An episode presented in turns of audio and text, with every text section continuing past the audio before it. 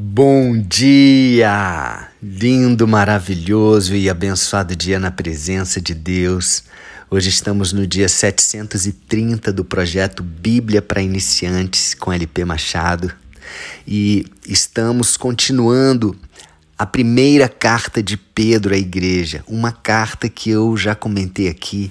Ela é uma carta muito importante para esses dias que nós estamos vivendo, que eu creio fortemente que sejam os últimos dias antes da volta do nosso Senhor Jesus Cristo. Amém? Se você crê também, vamos nos preparar juntos para esses dias. Essa carta nos prepara, essa carta nos alerta, nos adverte, dá dicas preciosas para que possamos passar por tudo aquilo que há de vir e que já está acontecendo, amém?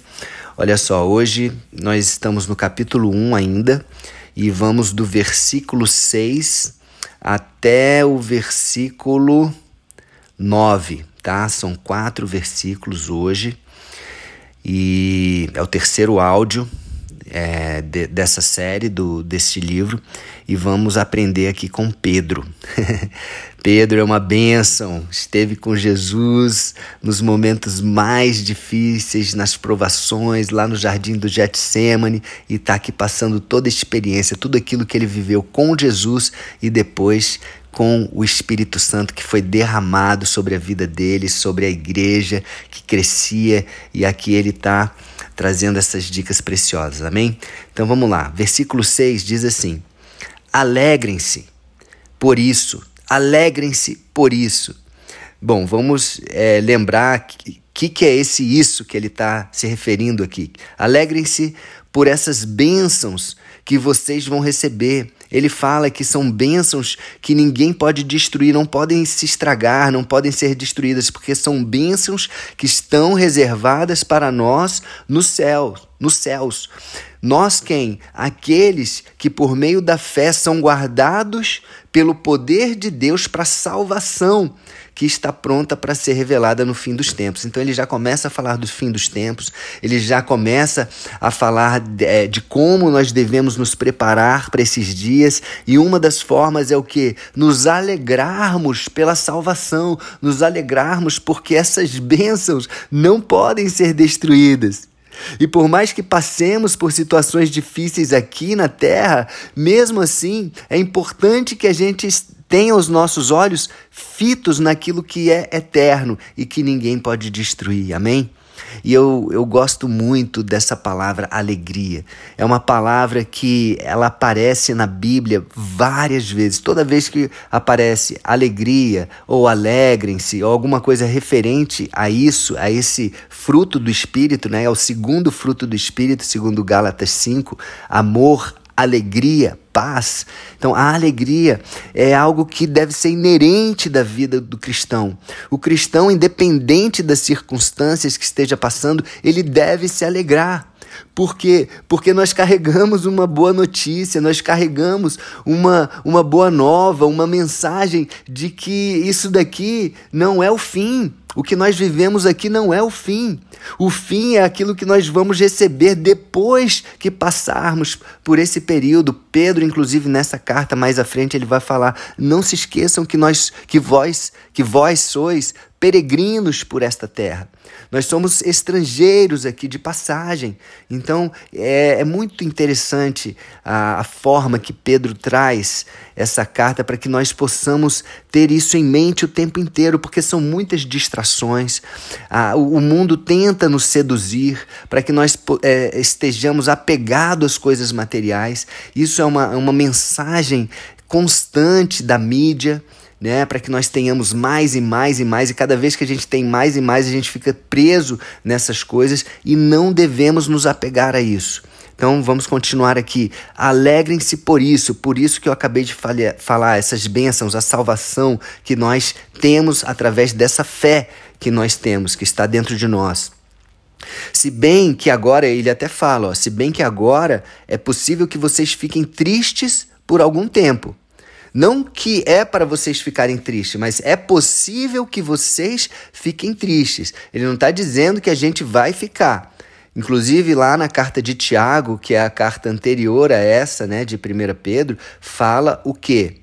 Fala no capítulo 1, versículo 2, diz assim: Tende, tendes por motivo de toda alegria o passardes por várias provações.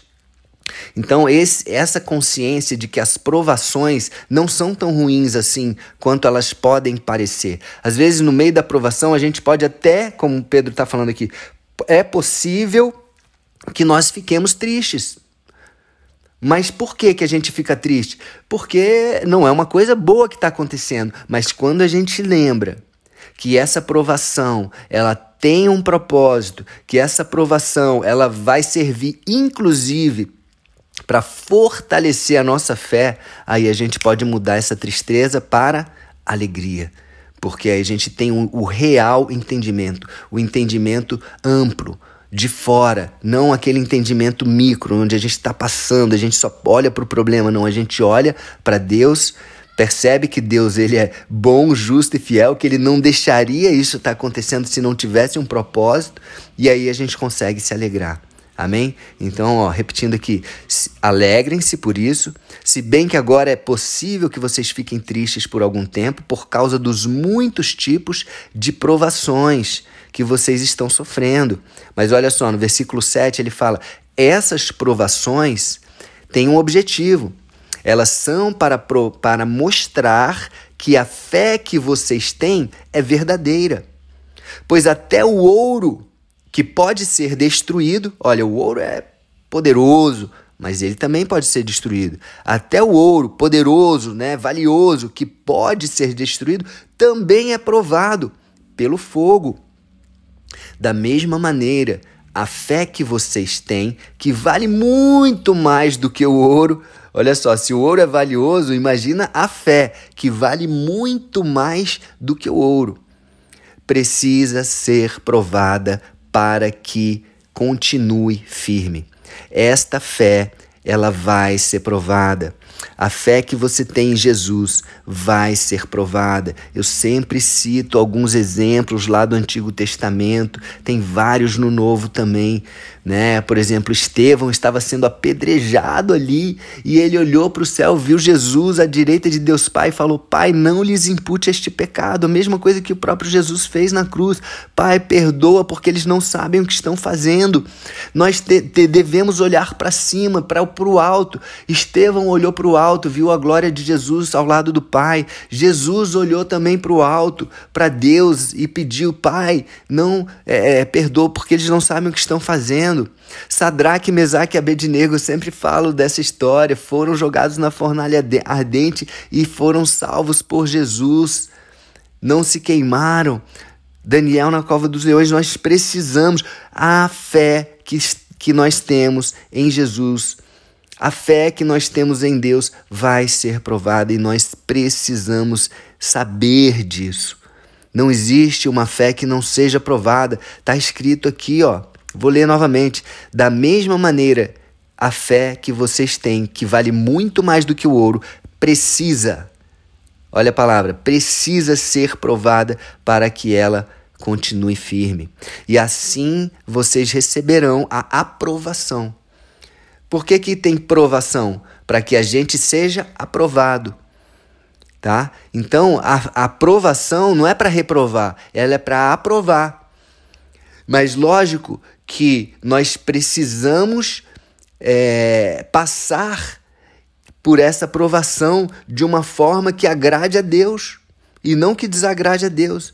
Imagine se Sadraque, Mesaque e Abednego, lá no livro de Daniel, no capítulo 1 ou 2, ele, eles tivessem se prostrado aquela imagem de 27 metros de, de Nabucodonosor. Imagine se eles tivessem se prostrado ali. Imagine se Daniel tivesse parado de orar ao Deus dele por causa de um decreto do rei Ciro. Isso iria desagradar, eles não teriam sido aprovados, não teriam recebido as bênçãos da aprovação da fé. Para que eu e você recebemos as bênçãos recebamos as bênçãos que estão separadas para nós, nós precisamos ser aprovados. E como que a gente consegue ser aprovado? A gente tem que estar com a nossa fé fortalecida, a gente tem que ouvir a palavra de Deus, que é um alimento espiritual para nós. É importante o jejum, é importante a oração, é um tripé do cristão: palavra, oração, jejum. É dessa forma que nós vamos passar por esses momentos, amém? E assim vocês receberão aprovação, glória e honra. Olha só, não só aprovação, mas aprovação, glória e honra no dia em que Jesus Cristo for revelado. Uau! E está muito próximo, gente. Esse dia está muito próximo, está chegando, está aí. A gente está muito próximo. Versículo 8: Vocês o amam amam a Jesus, mesmo sem ter, o terem visto. Pedro viu ele, Pedro tocou em Jesus, mas nós amamos Jesus sem ter visto ele, e nós cremos nele, ó, e creem nele, mesmo que não o estejam vendo agora. Assim vocês se alegram, olha só, mais uma vez a palavra alegrar, alegria. Assim vocês se alegram com uma alegria tão grande e gloriosa que as palavras não podem descrever.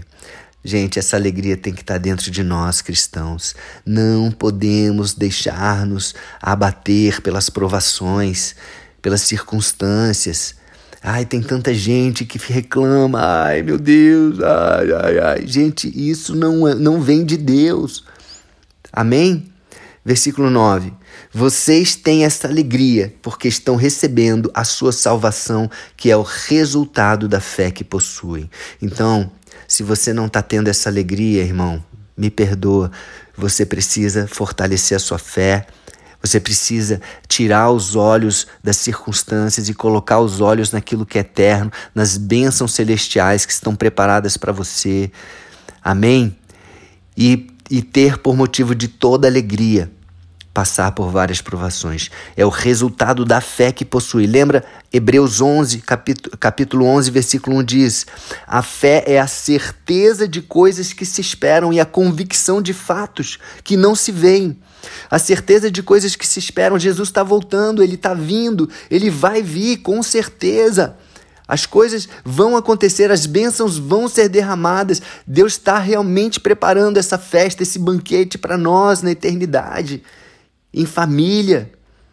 E a convicção de fatos que não se veem. Eu não vejo o Espírito Santo, eu não vejo Jesus, mas eu sei que eles existem, eu sei que eles estão aqui. E essa fé tem que ser provada e ela tem que ser fortalecida e aprovada. Nós, nós precisamos dessas provações, amém?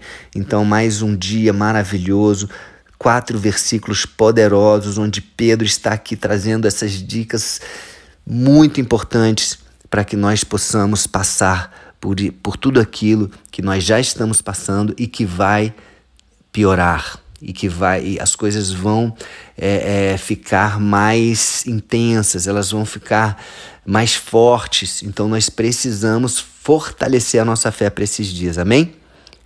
Então vamos orar.